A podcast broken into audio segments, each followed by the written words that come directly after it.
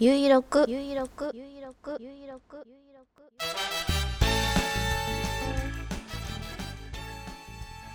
こんにちは。快速旅団幹事長のゆいまるです。ゆいろくは旅人支援ショップ快速旅団の近況などをお知らせする音声プログラムです。保健師さんにお話を聞きに行く人もそうでない人もお付き合いください。第667回。2021年10月23日土曜日繁盛スタジオネオにて収録しています。北海道夕張ただいま時刻は18時21分を過ぎました。気温は3度天候は曇り。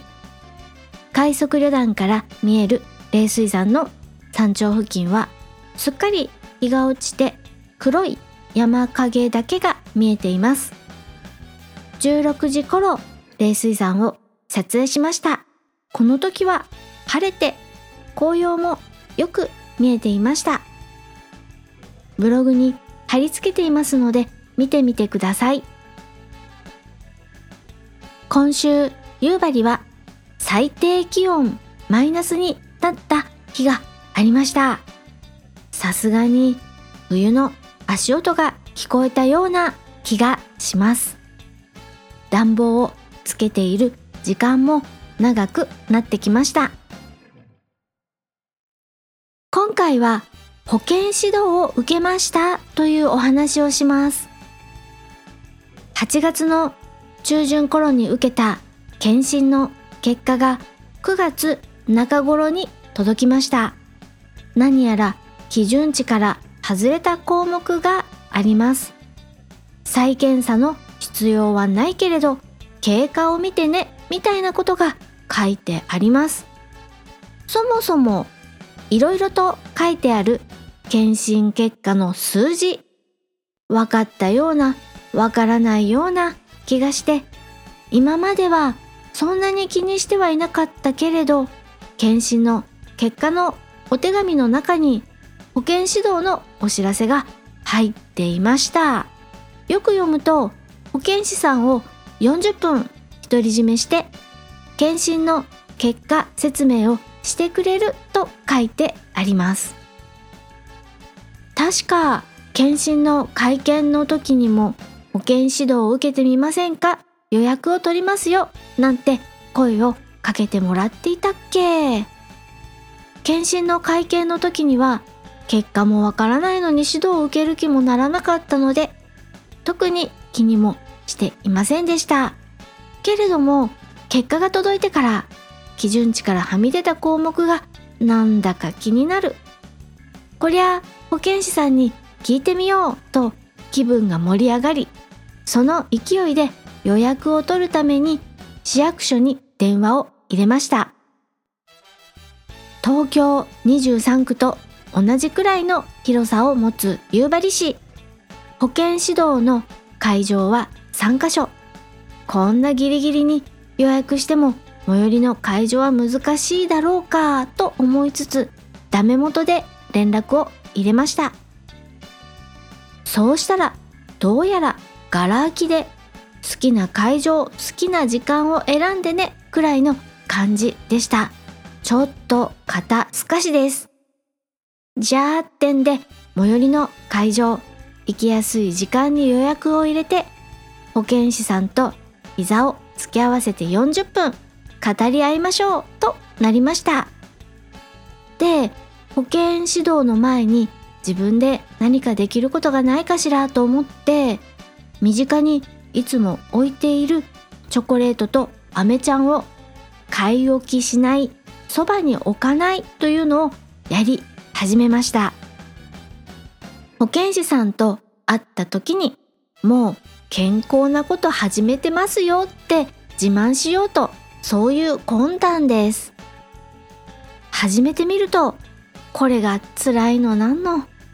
習慣というのは恐ろしいもので家事の合間にポイポイっと口に運んでいたアメちゃん板チョコ。やめてみるとアメちゃんとかチョコレートのことばかり考えるようになります。これってちょっとした離脱症状かしらと思うくらい辛いです。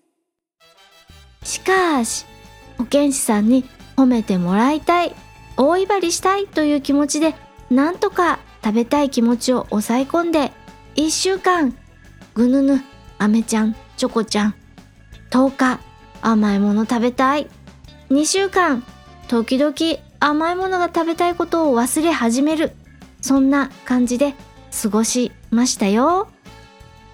で保健指導の日最新の検診の結果を持参して保健師さんに会いに行きました。検診の結果は過去3年分の結果が書かれているのだけれど保健師さんはあらかじめ私の過去5年分の資料を用意してくれていました。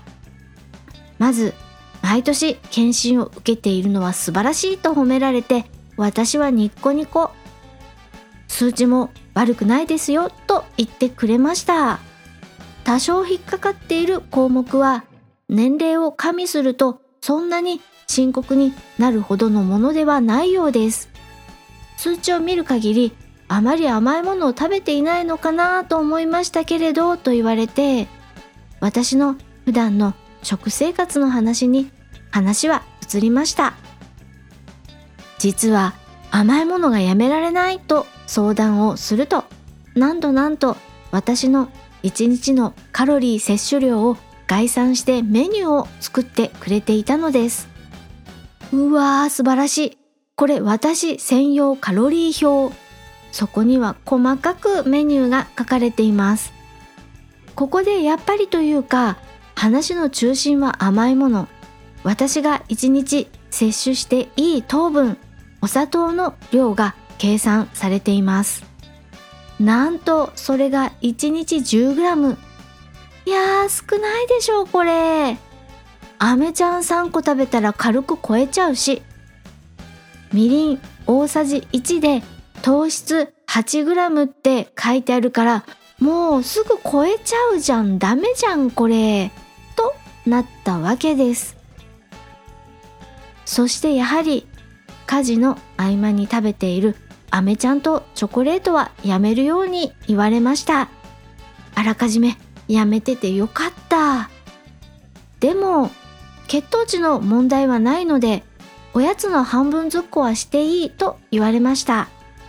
半分ずっこというのは団長が買ってくる菓子パンを私が半分にして団長とシェアしている習慣です。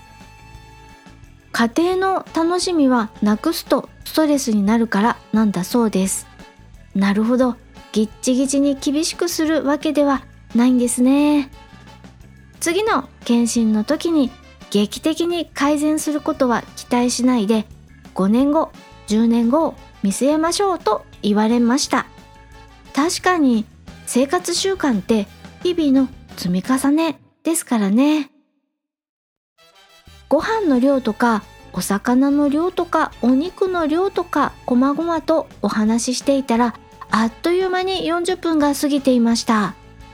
献立に興味があるなら栄養士さんもいるので相談できますよとまでおっしゃってくれました。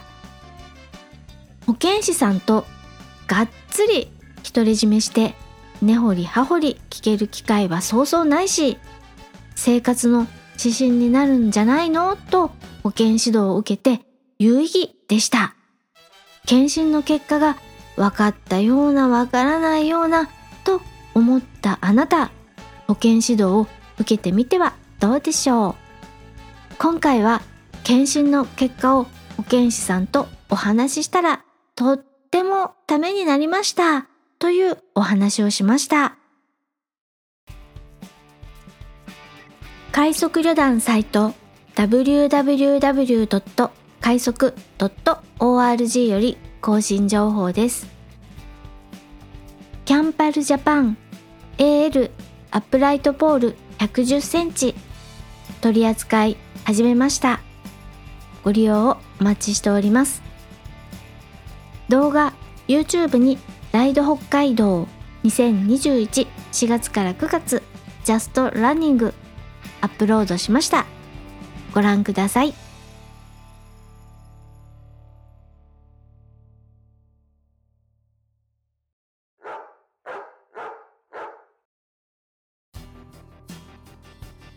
そんなこんなで最後まで聞いていただきありがとうございます。